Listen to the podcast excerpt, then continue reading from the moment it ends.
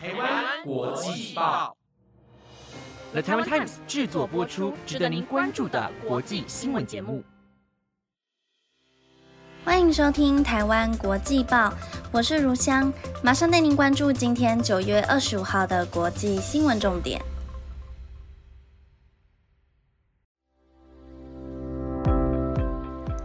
各位听众朋友们，晚安！不知道大家有没有发现，今天中午的台湾国际报出现了全新的专题“留学派”，大家都去听了没呢？如果还没听的朋友们，没关系，等等听完今天的国际报后，记得就赶快去听“留学派”哦。那在进入今天的新闻前，想先跟大家聊聊国际报 Instagram 的新贴文——东南亚篇的国际冷知识。总共就准备了四个国家给大家，其中有泰国、新加坡、缅甸以及柬埔寨。不知道大家觉得哪个最有趣呢？我也会在新闻的最后告诉大家我最喜欢哪篇冷知识哦。也欢迎大家在听闻下面留言，看看是不是跟我一样哦。那马上带大家关注今天的新闻。今天会带大家看到前华为财务长孟晚舟宣布释放，以及巴西夫人到美国接种疫苗却引起热议，还有最近影响虚拟货币大跌的主要原因是什么呢？如果您对以上的新闻内容有兴趣，就继续听下去吧。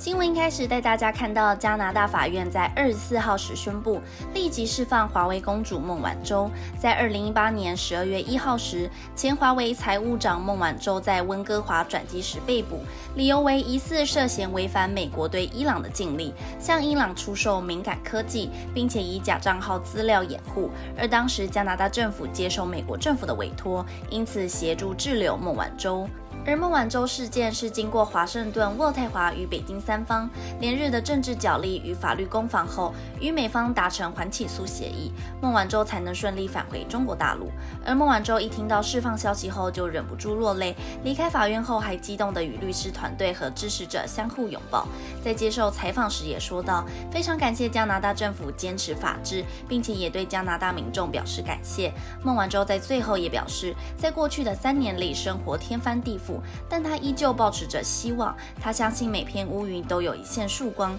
也永远不会忘记生命中宝贵的一次经历。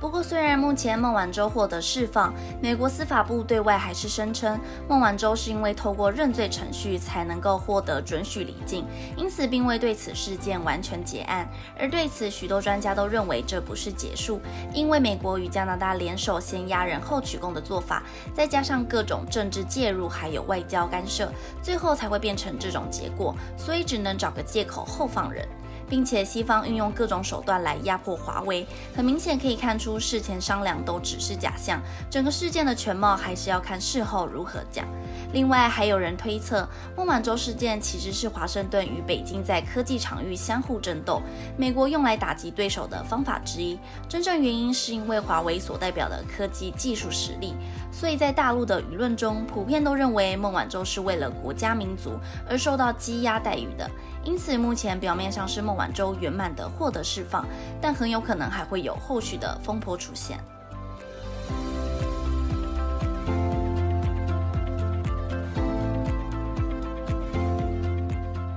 巴西总统波索纳洛在二十四号接受新闻杂志采访时，他表示，在联合国大会期间与第一夫人蜜雪儿一同前往纽约，并且在美国接种 COVID-19 疫苗。此事件一说出，就遭到大批巴西民众不满。而对此事件，波索纳洛则表示，在哪接种疫苗是个人的决定，例如我的太太就决定在美国接种。在最后，波索纳洛还补上，但是自己没有在美国接种疫苗。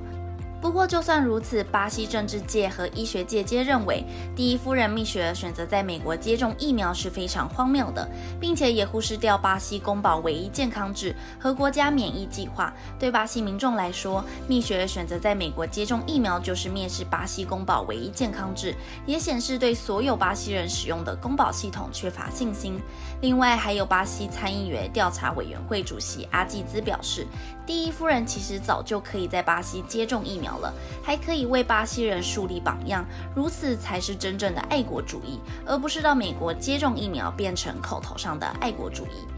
这次蜜雪选择到美国接种疫苗的动机，没有人知道。甚至有免疫学者主席表示，巴西唯一没有的疫苗只有莫德纳。如果是对疫苗有特殊过敏症或限制，看起来是不太可能的。因此判断这可能构成一种技术性理由。不过不管理由是什么，许多专家还是向巴西民众强调，全国免疫计划绝对是可以信任的。巴西使用的疫苗都具有安全性和有效性，因此民众可以放心接种。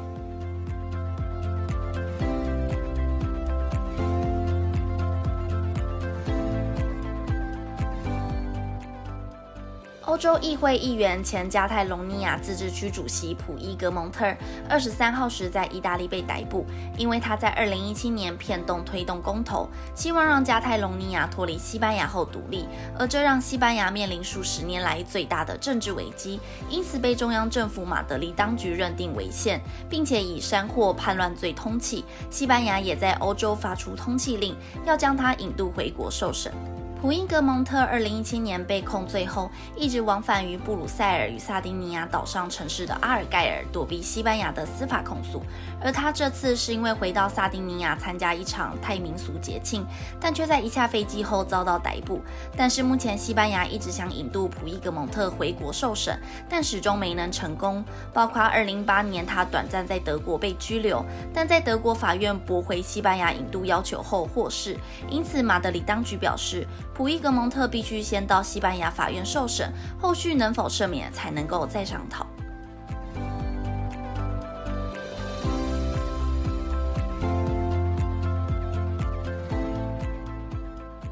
着带大家关注财经的相关新闻。中国在二十四号时宣布，加密货币的相关交易都将被视为非法金融活动，其中像是比特币、以太币、泰达币等虚拟货币，皆不能作为货币在市场上流通使用，并且还禁止离岸交易所提供的服务，也将制止非法加密挖矿。此消息一出，重创一直以来都蓬勃发展的比特币投资热潮。而中国其实长期以来就非常不满加密货币。中国认为加密货币时常有炒作风险在，还可能会发生诈欺或是洗钱事件，并且也与过度使用能源有关。因为在挖矿时会使用到大量的电，容易使化石燃料急速生长，特别是煤炭，碳排放一旦过量就会造成严重的环境破坏。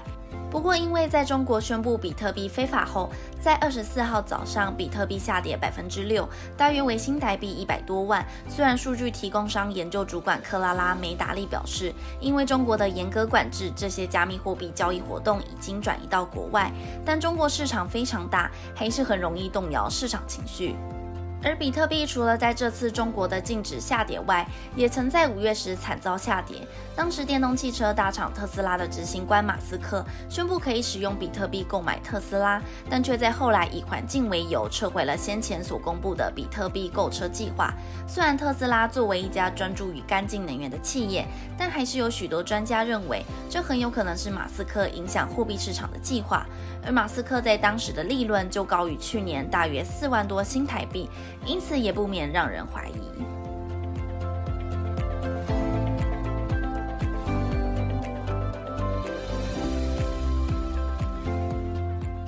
新闻的最后带大家看到，短时间内灌入大量的可乐，真的有可能会致死吗？医学期刊在最近出现了一起罕见案例，有一名年轻二十二岁的中国男子，因为想要降温，所以在短短十分钟内喝完整整一点五公升的可乐，六小时后感到剧烈胃痛，送医抢救十八个小时后病逝。而断层扫描结果显示，可乐的气体在肠道中聚集，气体压力过大，导致外泄到门静脉，也就是肝脏的主要血管之一，因此才会带来致命的伤害。另外，男子在治疗的过程中又出现肝脏缺血的问题，最后病情持续恶化，抢救了十八个小时后还是不治身亡。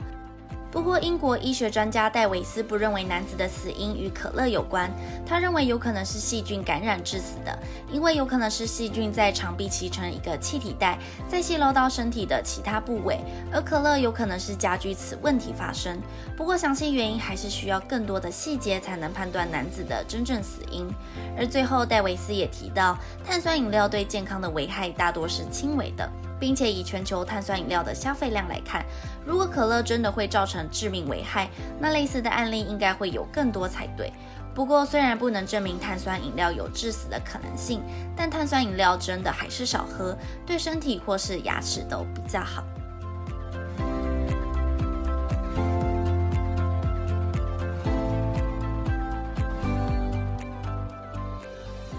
以上是今天的台湾国际报。本节目内容有了台湾 Times 制作播出，感谢您今晚的收听，希望大家会喜欢今天的新闻。那在最后想分享一下我最喜欢的东南亚片冷知识，那就是泰国片啦。因为我觉得会限制不能在车上放屁，真的非常特别。虽然不知道该如何抓出是谁放的屁，但是大家到泰国游玩时还是忍耐一下吧。最后顺便再介绍一个泰国冷知识。